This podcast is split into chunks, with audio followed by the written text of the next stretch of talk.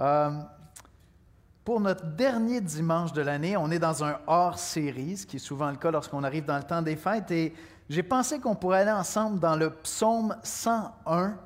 Euh, j'ai trouvé que ce serait un beau psaume pour terminer l'année. Je trouve que c'est un psaume qui est inspirant et je pense que ça va nous aider à, à réfléchir à notre année, à réfléchir à l'année qui est devant nous. J'espère que Dieu va vous mettre un peu au défi à travers ça. Moi, j'ai été inspiré en méditant le psaume, puis j'ai dit, il me semble que je voudrais entrer dans l'année 2024 transporté par, euh, par ce psaume-là. C'est euh, à peu près le dernier psaume de David.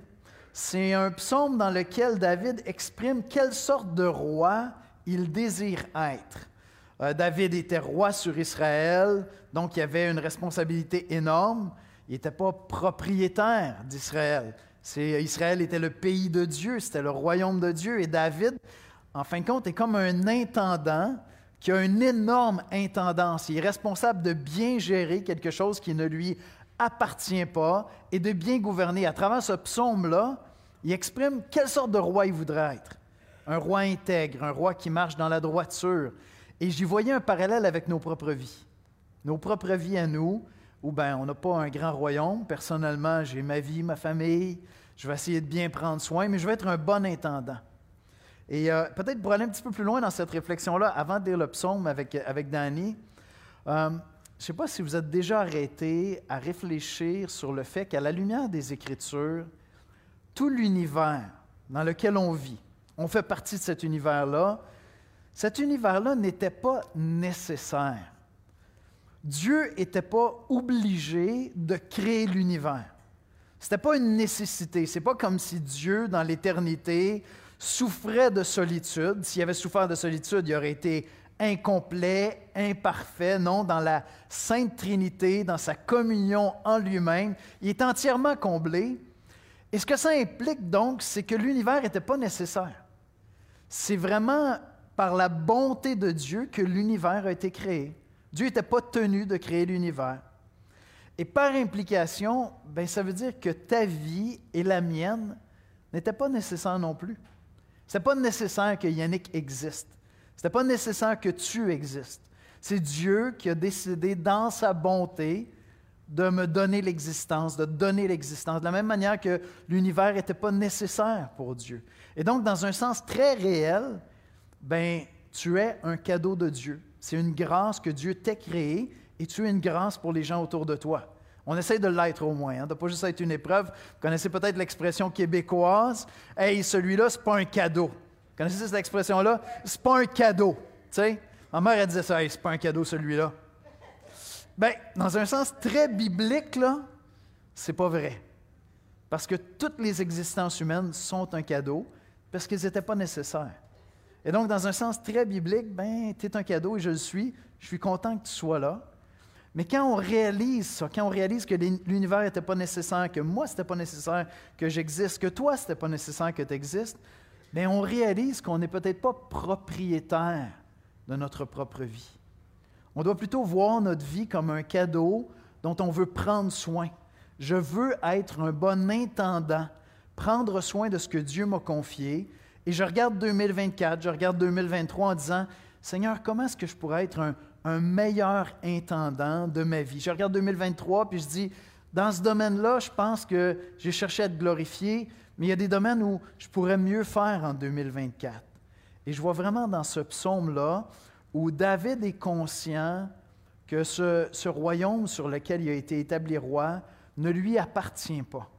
Il est un intendant des choses de Dieu et il veut être un bon roi qui va glorifier Dieu. Alors de la même manière, on est appelé, nous, si on connaît Dieu, on est appelé à prendre conscience qu'on n'est pas propriétaire de nos vies, mais on est des intendants et on veut bien gouverner nos vies pour la gloire de Dieu. Donc ma question pour toi ce matin est celle avec laquelle on va se lancer dans 2024. Comme je dis, si la tendance se maintient, je pense qu'on va se rendre en 2024. Il reste quelques heures pour que Jésus revienne s'il ne veut pas qu'on se rende là il semble qu'on va y aller. Comment vas-tu gouverner ta vie en 2024? Est-ce que tu vas chercher à le faire pour la gloire de Dieu? Et je pense que tu vas trouver toute une inspiration dans ce psaume-là. On va aller dans la prière, puis on va écouter la lecture des Écritures ensemble. Seigneur Jésus, on vient dans ta présence, on, termine l'année ensemble. C'est approprié, Seigneur, qu'on soit ensemble ici, en Église, mais avec toi surtout, pour euh, regarder à l'année 2023, mais à l'année qui est devant nous aussi. Tu marques le temps et les moments dans tes Écritures et, c'est bon pour nous de marquer le temps aussi, de prendre le temps d'examiner nos vies à la lumière de ta parole, de se pencher sur tes Écritures pour être instruit, pour être inspiré. Et Seigneur, personnellement, tu m'as béni dans la méditation de ce psaume. Je te prie de venir nous, nous inspirer, Seigneur, de venir nous éclairer, de venir nous encourager, de nous donner une vision de ce que 2024 pourrait être pour ta gloire, Seigneur, et pour notre plus grand bonheur, Père. Viens nous convaincre ce matin qu'il y a un véritable bonheur à chercher ta gloire en 2024. C'est en Jésus-Christ qu'on te prie. Amen. Amen. Bon matin et bonne année. Alors, la lecture de ce matin est dans le psaume 101 au verset 1 à 8 dans la Bible du Sommeur. Donc, le psaume 101, les versets 1 à 8. Psaume de David. Je veux chanter l'amour et la justice. Je te célébrerai par la musique, ô Éternel. Je suivrai le chemin des gens intègres. Quand viendras-tu vers moi? Je veux marcher avec un cœur intègre dans ma maison. Je ne mettrai rien de mauvais devant mes yeux. Je haïrai les œuvres des infidèles. Elles n'auront sur moi aucune prise. Le cœur faux restera bien loin de moi. Je ne veux rien savoir des malfaisants. Celui qui calomnie son compagnon, médisant en secret, je le fais taire. Je ne supporte pas les yeux hautains ni le cœur arrogant. Mes yeux se porteront sur les fidèles du pays, je les ferai siéger auprès de moi. Et ceux qui sont intègres m'assisteront. Il n'y a pas de place dans ma maison pour qui se sert de fraude, et le menteur ne subsistera pas en ma présence. Tous les matins, je fermerai la bouche aux méchants du pays, pour retrancher de la cité de l'Éternel tous ceux qui font le mal. Amen. Merci, Danny. Je ne sais pas si vous avez déjà entendu euh, l'expression euh, en parlant du cinéma, le troisième personnage. Vous connaissez ça? Troisième personnage au cinéma, c'est la musique, euh, qui est le personnage invisible. On ne le voit jamais, mais il joue un rôle fondamental dans un film. Et déjà en disant ça, peut-être qu'il y a des films qui vous reviennent à l'esprit où vous avez été vraiment saisi par ce troisième personnage-là invisible. Cette semaine, je regardais un film et la musique était tellement à propos. Je veux dire, lorsqu'il y avait de l'action, lorsqu'il se passait quelque chose, c'était vraiment, ça appuyait, c'était à propos, c'était senti. Et ça transforme des scènes complètement. Tu peux euh, avoir une scène où quelqu'un est en train de laver de la vaisselle, puis si tu as la bonne musique, puis c'est un moment de tristesse, tu vas être emporté, puis l'émotion vient, tu es transporté par ce troisième personnage-là qui est la musique.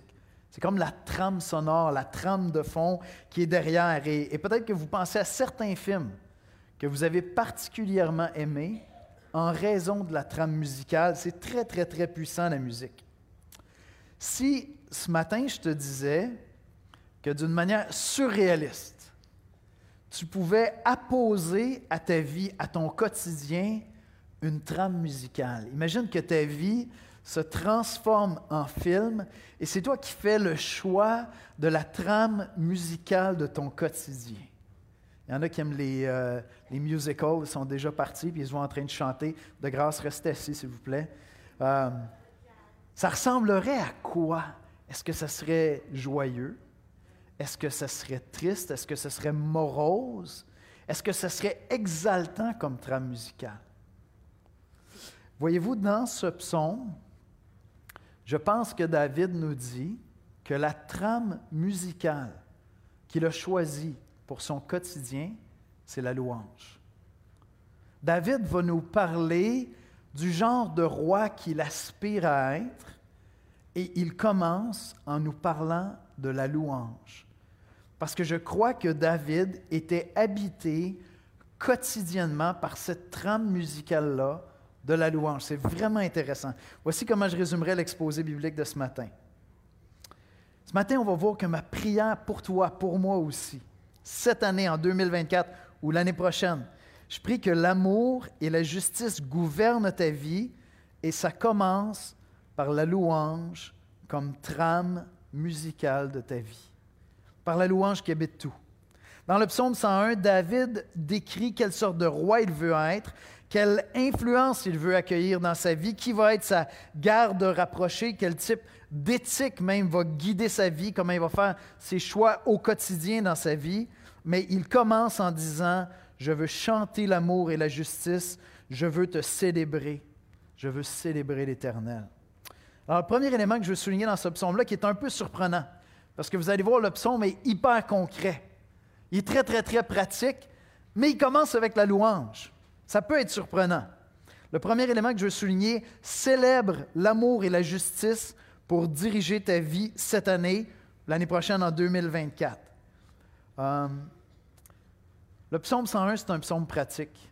Il parle littéralement de ne pas embarquer dans la médisance, de s'entourer de gens qui sont des modèles, qui vont l'inspirer. Vous allez voir, c'est très pratique comme message ce matin, mais il commence avec la louange. Il commence en parlant de la louange. Ça peut être surprenant. Avant de nous dire comment, de qui veut s'entourer, de qui veut s'éloigner aussi, parce qu'on va parler de ça ce matin. Comment il veut se comporter, il nous parle de louange. Verset 1, psaume de David, je veux chanter l'amour et la justice. Et c'est de ça qui est question à travers tout le psaume, d'amour et de justice. Je veux chanter l'amour et la justice, je te célébrerai par la musique ô Éternel. Parce que la musique, la louange, était la trame de fond musical de la vie de David. Pour David, la vie se vivait à travers la louange. La vie bien vécue se vivait à travers la louange. Et ensuite de ça, tout ce qu'il faisait dans sa journée, la manière qu'il envisageait sa vie, ça devait devenir un hymne. Ça devait devenir un cantique de louange mis en action, mis en pratique. Mais son inspiration pour prendre des décisions, pour faire des choix dans la journée, c'était littéralement sa louange à Dieu. Son désir de chanter l'amour et la justice. Et pour plusieurs d'entre nous, tout ça, ça peut avoir de l'air, OK, c'est bon pour les poètes, ça. C'est bon pour, hein, on, a, dit à la, le 17 pour les illuminer. Ceux qui vont dans la prière, puis les autres, ils décollent, tout ça. Mais pour David, la louange, c'est quelque chose de fondamental et de pratique. C'est ce qui décide du ton de ta journée. C'est ce qui décide si tu vas être dans la joie, dans l'action de grâce, dans la reconnaissance. C'est ce qui décide sur quoi tu vas focuser dans ta journée si la louange est là pour partir ta journée, pour accompagner ta journée. Et ce n'est pas euh, tous les chrétiens qui ont intégré dans leur vie la louange. Pour plusieurs, c'est quelque chose d'extrêmement théorique, c'est quelque chose pour les, les méditatifs. Mais ce que ça peut faire, ça pourrait faire que tu vas bûcher à travers ta journée. Ta journée va être un travail ardu à essayer de faire le bien plutôt qu'être une exaltation, vraiment une louange à Dieu en soi. Donc, ce que je te dis, c'est qu'en 2024, tu devrais chercher à célébrer Dieu. Entamer l'année en disant, cette année, ce que je veux, ce que je désire, c'est de célébrer l'Éternel. Je vais avoir plein de décisions pratiques à faire. Avec qui je vais me tenir à l'école, avec qui je vais me tenir au cégep, qui va m'influencer au travail, Combien de temps je vais passer sur les médias sociaux? Ça va être quoi mon humeur? Qu'est-ce que, je vais permettre comme conversation autour de moi? Qu'est-ce que je vais entretenir comme conversation autour de moi? Avec qui je vais me tenir? Qui vont être mes influences? Qui vont être mes inspirations? Mais tout ça devrait être envisagé comme une célébration de Dieu, comme une opportunité que nos vies soient littéralement un hymne à la gloire de Dieu. Et tu peux adopter cette perspective-là. Il y a une relation étroite dans la vie de David entre sa vie de louange et ses décisions au quotidien. Et donc peut-être que pour toi, ce que ça veut dire, c'est qu'il faut que tu commences par connecter avec Dieu le matin. Si tu es de ces personnes très sérieuses et très engagées, des gens d'action, peut-être que c'est plus difficile d'envisager de commencer la journée dans la louange. Parce que tu dis, bon, OK, ça, ça sera pour rendre grâce quand, on aura avancé la journée, puis on va remercier le Seigneur pour ce qu'on a pu accomplir. Mais à ce moment-là, ça se peut que tu engages ta journée un peu par tes propres forces. Au lieu de commencer en adorant Dieu, en l'élevant, en reconnaissant que tu veux que ta journée soit une célébration de Dieu, tu passes tout de suite à l'action parce que tu es une personne d'action. J'ai appris avec les années. Moi, je suis une personne d'action. Il faut que ça bouge. Puis en fait, moi, quand il arrive une catastrophe, je m'allume. Ah, je peux réagir. J'ai même plus besoin de penser, on est juste en train de s'adapter. Ça m'excite au maximum. Mais j'ai appris avec les années toute la différence que ça fait lorsque mes journées commencent dans la prière, avec la parole de Dieu, car mon cœur est tourné premièrement vers Dieu. Puis j'entreprends, je commence. Hein. Moi, ça va vite. Là. Écoute, Dieu le sait, là, il y a 30-40 minutes dans les bonnes journées avant que mon cerveau commence à penser à tout ce que j'ai à faire. Puis en fait, ça va tellement vite que lorsque je prends du temps avec Dieu le matin, j'ai un calepin à côté de moi pour écrire tout ce qui va me distraire de mon temps avec Dieu parce que je suis en train de penser à tout ce que j'ai à faire. Et donc, je le couche sur le papier, j'écris ça juste pour pouvoir, OK, c'est beau, c'est correct, je peux revenir à Dieu, on s'occupera de ça tantôt. Mais littéralement, j'ai besoin de ça parce que je suis tout de suite porté, OK, j'ai ça à telle heure, à telle heure, à telle heure, à telle heure, j'ai ça à faire. Est-ce que tu veux envisager l'année 2024 avec chaque journée qui commence par la louange, qui commence par te tourner vers Dieu, chanter à Dieu combien tu l'aimes, le rencontrer dans la parole, le rencontrer dans la prière? Parce que ça va avoir un, impact extrêmement pratique dans ta vie. Voyez-vous, une des choses à, noter dans ce psaume-là, c'est que euh, David nous dit ce qu'il veut être. Voici ce que je vais faire. Je vais chanter. Je vais m'éloigner de celui qui a une mauvaise influence. Je vais regarder à celui qui est intègre. C'est un psaume d'aspiration. David n'est pas en train de dire qu'il a tout réussi. Au contraire, comme on va le voir, c'est ça qui est même intéressant avec David. C'est plutôt quelqu'un qui a manqué son coup comme roi bien souvent, dramatiquement. Mais c'est un psaume d'aspiration. C'est ça qui m'a touché, je crois, pour envisager l'année 2024. L'année 2024 est devant nous. À quoi tu aspires? Qu'est-ce que tu veux être comme personne? Si ton royaume a gouverné, c'est gros comme ta chambre à coucher, tu vis chez tes parents, puis ton royaume, c'est ça, c'est ta chambre à coucher. À quoi est-ce que tu aspires pour 2024? Parce que le psaume 101 est un psaume d'aspiration. David déclare ce qu'il veut être. À coup sûr, il n'y arrivera pas parfaitement. La vie de David en est une démonstration pathétique même par moments. Mais c'est un psaume d'aspiration. Est-ce que tu aspires, est-ce que tu voudrais aspirer? À ce que l'année 2024 ait comme trame musicale, trame de fond, la louange? C'est la musique qui va t'accompagner en 2024. Si on pouvait superposer à ton année 2024, dans les bons moments comme dans les tempêtes, dans les jours heureux comme dans les jours de malheur, si on pouvait superposer à ta vie en 2024 une trame musicale, est-ce que tu voudrais aspirer à ce que ce soit la louange qui soit là? Qui vienne guider tes choix, tes réactions, tes attitudes en 2024. David dit, je veux chanter l'amour et la justice.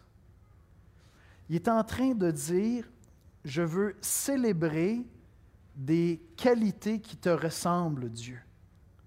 Parce que Dieu est amour, parce que Dieu est bonté, le mot hébreu qui est là, c'est un mot très vaste qui parle de, bonté, de compassion, de générosité. Et si vous allez dans différentes traductions, vous allez voir tous ces mots-là sont utilisés alternativement pour rendre le mot amour qui est là. Mais c'est parce que ça reflète la personne de Dieu. C'est pour ça que je vous disais, l'univers dans lequel on vit n'était pas nécessaire. Toi, tu n'étais pas nécessaire. Comme moi, je n'étais pas nécessaire. C'est Dieu qui a conçu que j'existerais, que tu existerais, avec les joies et avec les souffrances que ta vie comporte. Mais d'une manière bien réelle. Et si tu as placé ta foi en Jésus-Christ, tu vas même célébrer ça pour l'éternité, sans souffrance maintenant, pour l'éternité dans la présence de Dieu, puis dire, Seigneur, merci de m'avoir créé, parce que je peux t'adorer pour l'éternité, te célébrer, sans les souffrances qu'il y a dans cette vie ici-bas. Mais d'ici là, est-ce que tu veux chanter l'amour et la justice. Et le mot justice qu'il y a là, c'est, on va le voir après de manière très pratique, c'est agir comme Dieu agit. C'est intervenir comme Dieu intervient. C'est chercher à, faire la chose qui mérite un bon jugement, qui va être regardé par Dieu comme quelque chose de bien.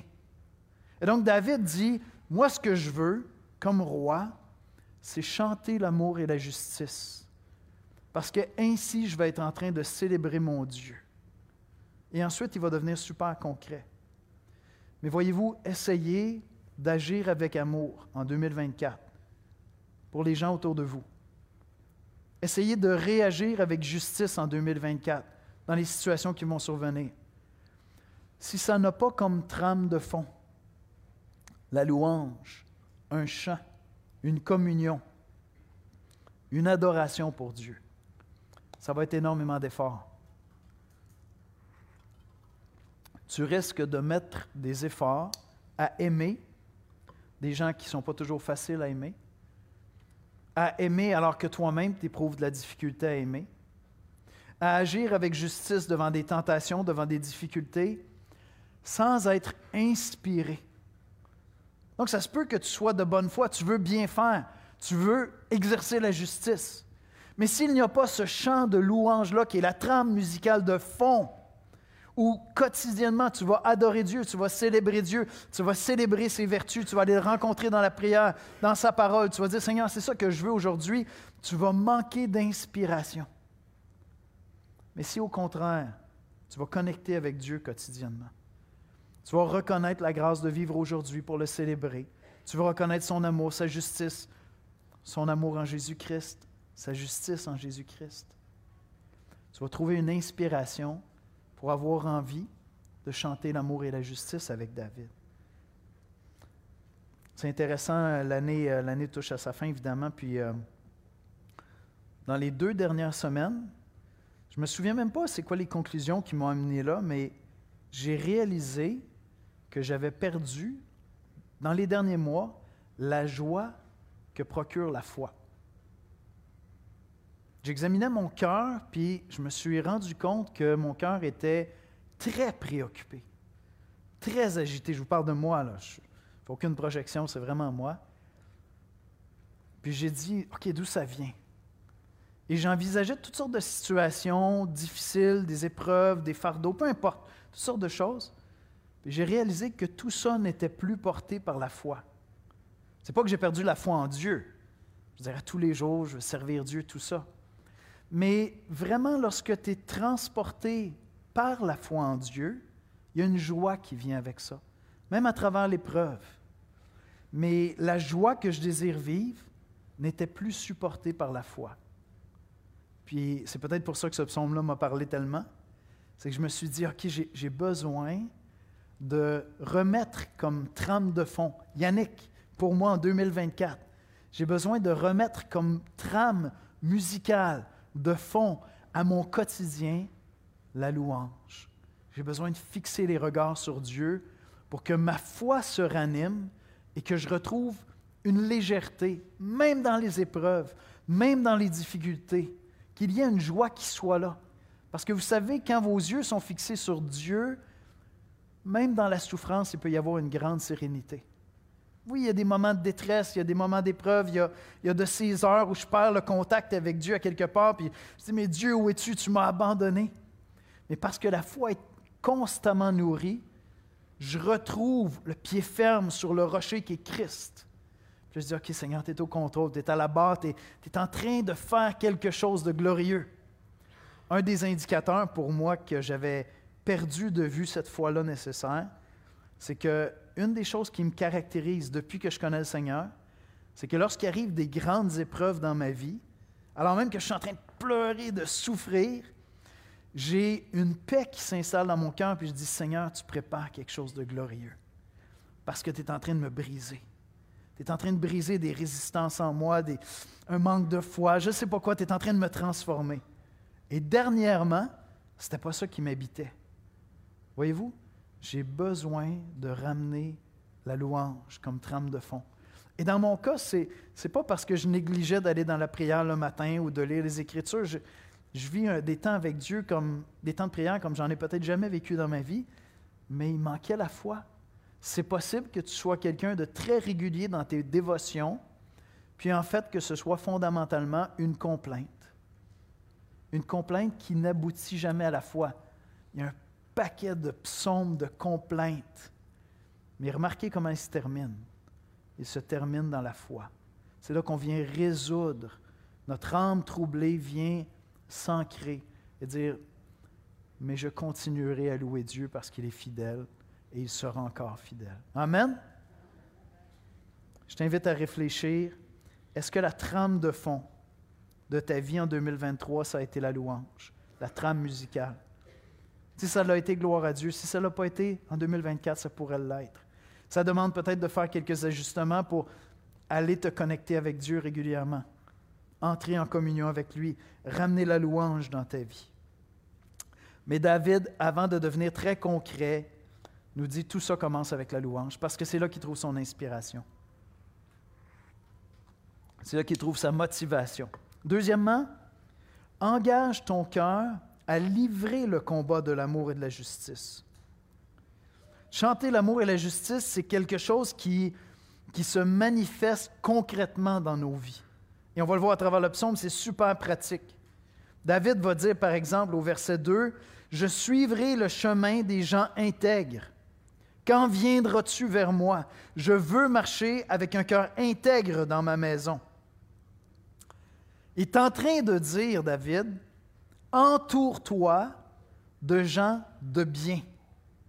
Regardez le verset 6. Mes yeux se porteront sur les fidèles du pays. Je les ferai siéger auprès de moi, et ceux qui sont intègres m'assisteront. Livrer le combat de l'amour et de la justice demande d'avoir un peu de discernement sur les gens qui influencent ma vie. Très concrètement, peux-tu identifier une personne autour de toi qui t'inspire parce que c'est quelqu'un de bien? C'est quelqu'un qui cherche à faire la chose juste. C'est quelqu'un qui aime quand c'est difficile d'aimer. David dit, je vais regarder vers les hommes et les femmes intègres, parce que je veux apprendre à marcher à leur suite.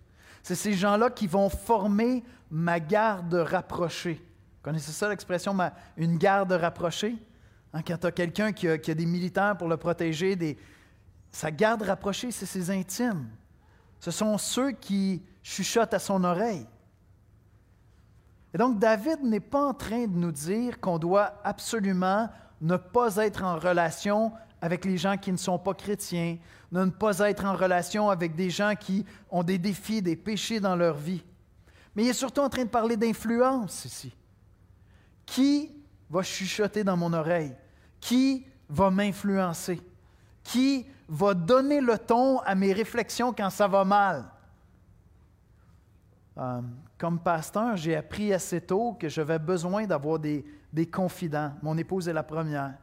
Mais j'avais besoin d'avoir des confidents parce qu'il y a des moments où tu vis des choses et si tu es dans une position de leadership dans ta maison, à l'école, dans une équipe de sport, au travail, peu importe, il y a des moments où il faut que tu ventiles. Il faut que ça sorte.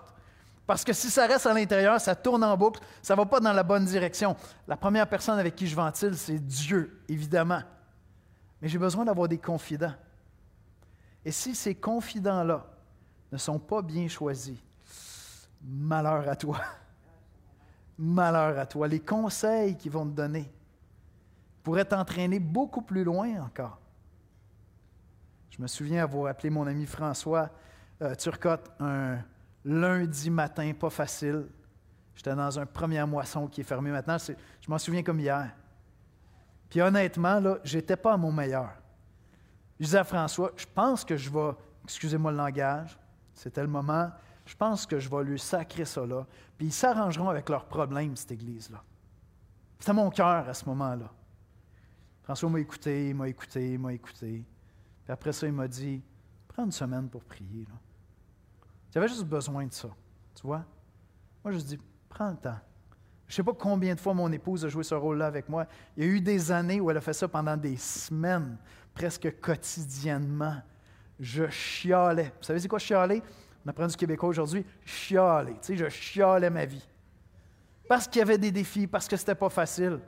Puis j'avais juste besoin de quelqu'un qui m'écoutait, puis qui me disait Dieu est encore là. Dieu est fidèle.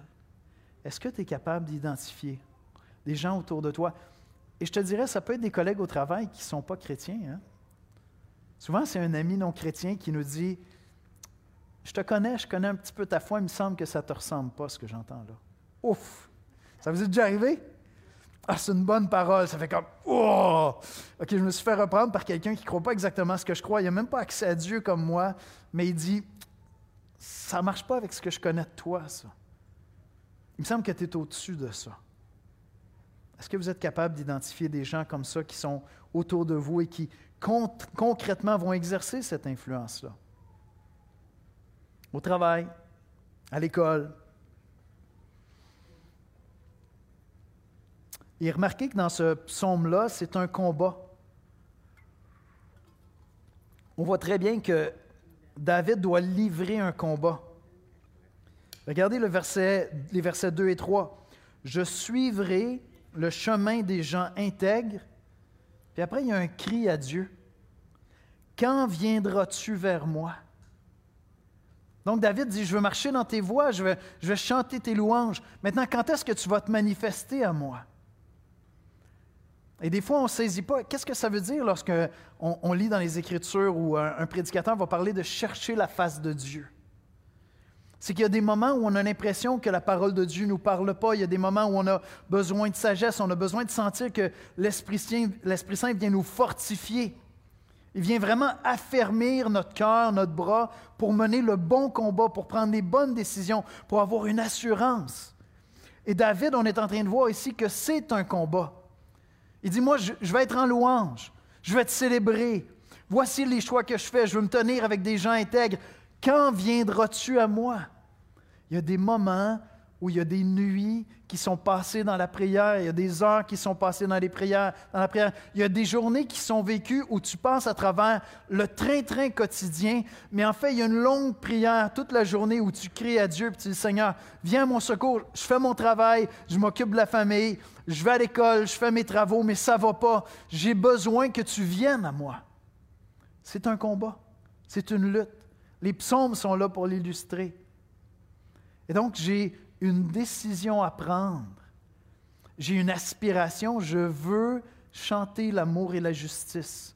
Aimer Dieu et aimer les hommes autour de moi. Exercer la justice. Agir personnellement dans ma vie avec justice. Mais il va y avoir des luttes, il va y avoir des combats où mon, cœur ne sera pas là. Je vais avoir l'impression que Dieu est loin, que, que Dieu ne me soutient pas. Je vais avoir l'impression d'être livré moi-même. Et qu'est-ce que je vais faire? Je vais chercher la face de Dieu. Je vais crier à Dieu dans la prière. Je dire, Seigneur, viens à moi.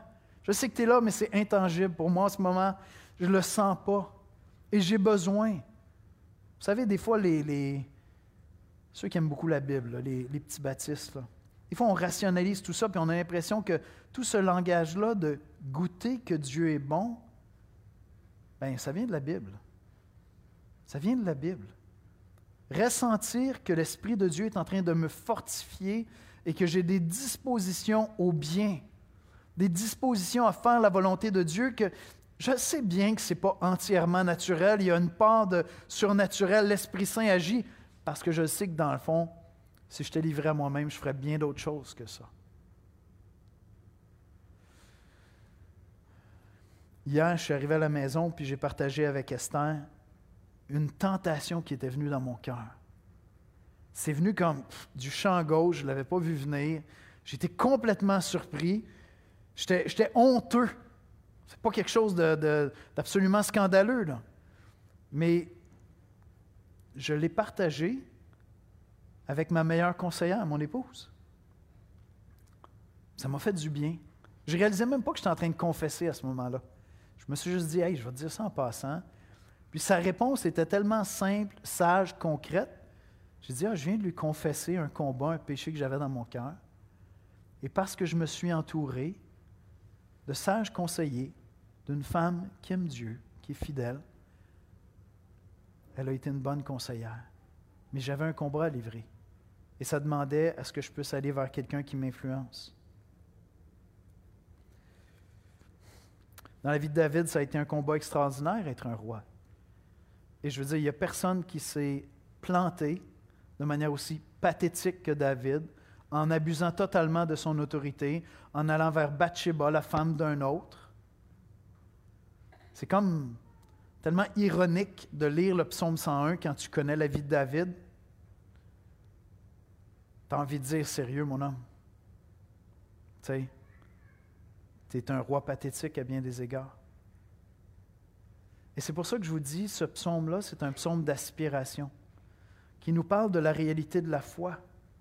Parce que la chute de David ne s'est pas arrêtée à sa chute. On lit dans le psaume 51, verset 3 à 5, c'est David qui s'écrit Ô Dieu, aie pitié de moi dans ta bonté.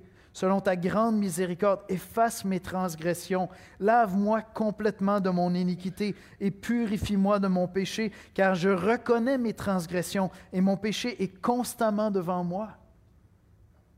C'est un combat. Si tu fais le choix en 2024 de chanter l'amour et la justice, tu vas devoir t'inspirer de gens intègres. Ça se peut que tu lises des livres écrits par des hommes et des femmes de Dieu intègres qui vont t'inspirer. Ça se peut que ce soit des frères et sœurs dans l'Église. Ça se peut que tu les côtoies, que tu joignes à une triade, à un quad de coaching, de formation de disciples, dans un groupe connexion où tu vas prendre un café. Mais tu as besoin de ces modèles-là. Et tu as besoin de prendre la décision de livrer ce combat-là. C'est un combat. Maintenant, choisir de célébrer l'amour et la justice demande aussi de s'éloigner de certaines influences dans nos vies. C'est mon troisième point. Engage-toi à t'éloigner de ceux qui rejettent l'amour et la justice.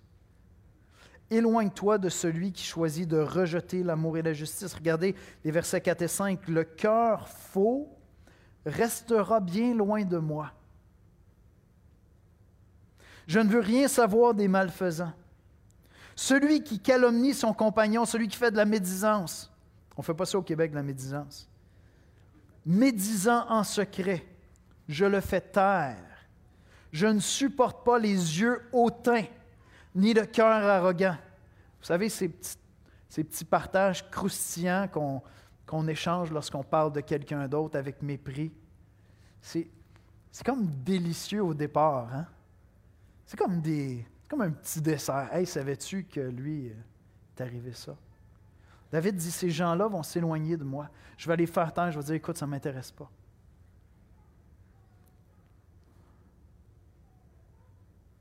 Au verset 7, il n'y a pas de place dans ma maison pour qui sert, qui se sert de fraude et le menteur ne subsistera pas en ma présence.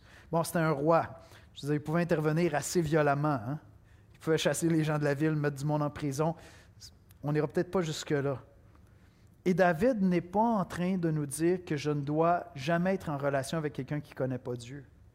Au contraire, je veux lui annoncer Dieu. Mais il est question d'influence.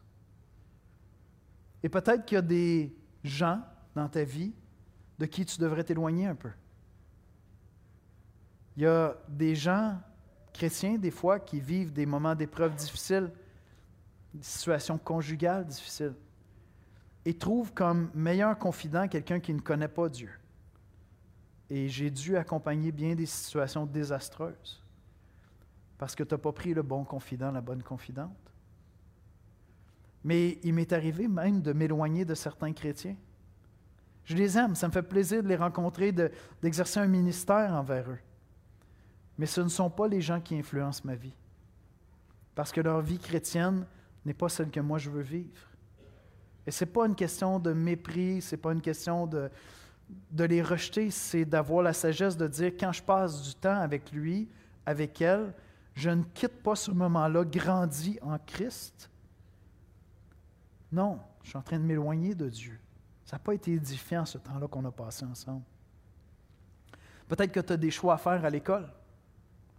Peut-être que tu as des choix à faire dans, tes amitiés. Peut-être que tu dois t'éloigner de certaines personnes. Ce n'est pas qu'on les évacue de nos vies.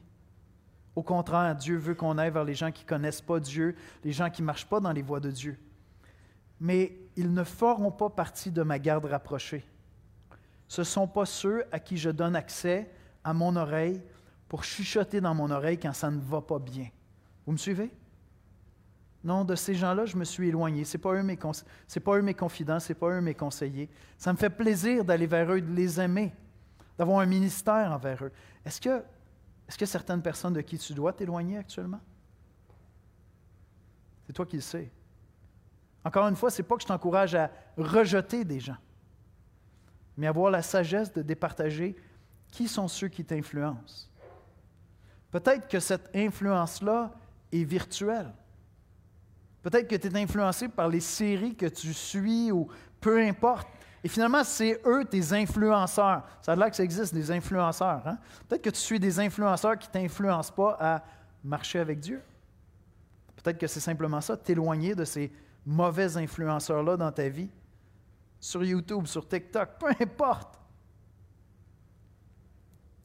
David dit, moi je vais m'éloigner de ces gens-là parce que je ne veux pas que ce soit ma garde rapprochée. Je veux au contraire m'approcher de gens intègres qui vont m'édifier, qui vont me construire, pas par égoïsme, c'est parce que je veux que ma vie soit un chant, un hymne à l'amour et à la justice. Et David va plus loin que ça encore. David dit qu'il va défendre l'amour et la justice. Donc ça implique parfois avec humilité, avec douceur, mais avec fermeté, de mettre fin à certaines conversations. Si vous venez dans mon bureau euh, ici en haut, puis que vous asseyez devant moi, vous allez peut-être commencer à lire sur le babillard derrière moi. Puis il y a une petite feuille, c'est marqué pas de médisance. Excusez-moi pour les anglophones, c'est un peu plus vulgaire en anglais, no bitching. C'est ça qui est écrit. Derrière moi. Vous savez pourquoi j'ai ça dans mon bureau? C'est parce qu'on est des pasteurs, puis on compare, puis on se compare, puis on se compare à d'autres ministères, puis ça, c'est malsain. Et puis on s'est dit, non, nous autres, on ne veut pas avoir ça. Donc il a fallu que je mette ça là pour qu'on se le rappelle. Et vous savez, ça a tout un impact. Des fois, on commence des conversations. Oh non, non, non, c'est on s'arrête là. C'est pas édifiant ce qu'on est en train de faire là. Et donc, David dit, je vais même être prêt à intervenir. Tu es à l'école, puis les gens se moquent d'une personne à l'école. Est-ce que tu vas être celui ou celle qui va avoir le courage d'intervenir pour dire arrêtez ça, puis même aller chercher cette personne-là pour l'intégrer? Le boss. Le boss. C'est tellement facile de casser du sucre sur le dos du boss. Tellement facile. Est-ce que tu vas arrêter ces conversations-là? Est-ce que tu vas prendre la défense de l'amour et de la justice de manière concrète? Éviter de participer au ragot à l'école dans des conversations négatives sur d'autres étudiants. Encourager un, un environnement positif en mettant l'accent sur les qualités, sur les réalisations des gens. Louanger les gens au lieu de les abaisser. Dans le couple, privilégier une communication qui est ouverte, qui est constructive ensemble, où on résout des conflits respectueusement, plutôt que de revenir sur les défauts l'un de l'autre. Éviter les attaques verbales, favoriser une atmosphère où, l'expression de, bons sentiments sont encouragés. C'est ça qu'il est en train de dire. Et donc, peut-être que tu dois veiller sur ta langue et sur quelques langues autour de toi, puis juste dire, hey, cette année, on fait-tu quelque chose? Lorsqu'on va se voir, ça va être pour parler en bien des gens. Et si on a des mauvaises nouvelles à se partager sur quelqu'un, on va voir ça comme une occasion de prier ensemble. J'ai des mauvaises nouvelles concernant Yannick. Veux-tu, on va prier ensemble pour lui? David savait de qui il voulait s'entourer. Il savait que c'était un combat. David savait de qui il voulait s'éloigner et était prêt à intervenir pour la justice. Et tout ceci étant dit, euh, quand je lisais ce psaume-là, je termine avec ça, je ne pouvais pas m'empêcher de penser à Jésus-Christ. Parce que David, avec toute la bonne volonté qu'il avait, exprime le désir d'être un roi juste. Mais si vous connaissez la Bible, vous savez qu'il a été un roi extraordinairement injuste par moments. Le seul roi qui a été parfaitement juste et qui l'est encore, c'est Jésus-Christ. C'est le seul. Je vais inviter les musiciens à venir me rejoindre. Les Écritures nous disent que le fils de David, le fils de David allait venir un jour et allait régner avec justice et avec amour. Et si tu veux en 2024 dire, OK, je comprends, j'aimerais ça que la trame musicale de fond de ma vie en 2024, ce soit la louange. Je veux me concentrer à aimer et agir avec justice autour de moi. Sais-tu comment tu devrais le faire? En célébrant la bonne nouvelle du Fils de David, de Jésus-Christ. Parce que, vois-tu, sans lui, tu n'y arriveras pas. Tu es incapable de le faire. En fait, Jésus est explicite, il dit, sans moi, vous ne pouvez rien faire. Et si tu ne connais pas Jésus-Christ, ça peut t'offenser, tu peux dire, hey, je ne suis même pas chrétien, regarde tout ce que j'ai accompli. Ça vaut peu de choses aux yeux de Dieu si ce n'est pas fait pour la gloire de Dieu et par la grâce de Dieu. Amen? Ça vaut peu de choses aux yeux de Dieu, tout ce que tu peux accomplir, si ce n'est pas fait pour la gloire de Dieu et par la grâce de Dieu. Et donc Jésus nous dit, sans moi, vous ne pouvez rien faire. Mais Paul ailleurs dit, je puis tout par celui qui me fortifie. Ce que j'aime avec ce psaume-là, c'est qu'on voit l'aspiration d'un homme qui avait le cœur selon Dieu, mais en même temps qui nous ressemblait énormément. Il y a des aspirations énormes. Il dit, moi, ce que je veux faire, c'est que je vais régner sur ma vie et sur le royaume qui m'a été confié avec amour et avec justice. Il y a une grande vision. Et en, regardant 2024 devant toi, tu devras avoir une vision similaire, de dire, je veux gouverner ma vie en 2024 en cherchant l'amour et la justice dans ma vie. Mon royaume est gros comme ça, il est tout petit à côté de celui de David. Ce n'est pas important, ça. Ce qui est important, c'est de bien gouverner le royaume qui t'a été confié.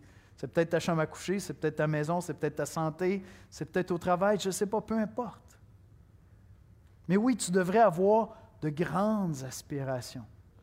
Si tu as de petites aspirations, c'est peut-être que tu as perdu la foi, la joie de la foi comme je vous ai partagé. Et là, tu dis, moi, j'attends pas grand-chose. J'attends pas grand-chose parce que mon Dieu n'est pas grand. Mais si ton Dieu est grand comme celui de David, tu attends de grandes choses de la part de Dieu. Je vous ai déjà partagé, lorsqu'on arrive à la fin de l'année, je me prépare au début de l'année suivante, je choisis des versets pour mon année qui, qui vont m'accompagner dans la prière régulièrement. Et un de ces passages-là que j'ai mis de côté, c'est euh, ce moment où Jésus dit à Marie, ne t'ai-je pas dit, si tu crois, tu verras la gloire de Dieu? Et maintenant, c'est une prière quotidienne. Je dis, Seigneur, aujourd'hui, je veux voir ta gloire parce que je crois. Je crois en toi. Et pour moi, c'est le début du rétablissement de la joie de ma foi. Seigneur, je veux voir ta gloire parce que je crois. Ne t'ai-je pas dit que si tu crois, tu verras la gloire de Dieu? Donc tu devrais avoir des grandes aspirations pour voir la gloire de Dieu en 2024. Mais si tu veux être inspiré, si tu veux poursuivre l'amour et la justice, tu vas avoir besoin d'une trame de fond musical dans ta vie. Choisis-la comme il faut. David, c'est la louange. Il commençait et vivait ses journées dans la louange. Ses nuits difficiles où son âme était tourmentée, il écrivait des psaumes. On en a des dizaines et des dizaines. Et il termine dans la louange. C'était sa trame de fond. Parce que David avait choisi qu'il allait prendre pour modèle dans sa vie l'homme et la femme intègres et qu'elle allait chercher à les imiter, qu'elle allait livrer ce combat-là quotidiennement, d'être influencé par de bons influenceurs.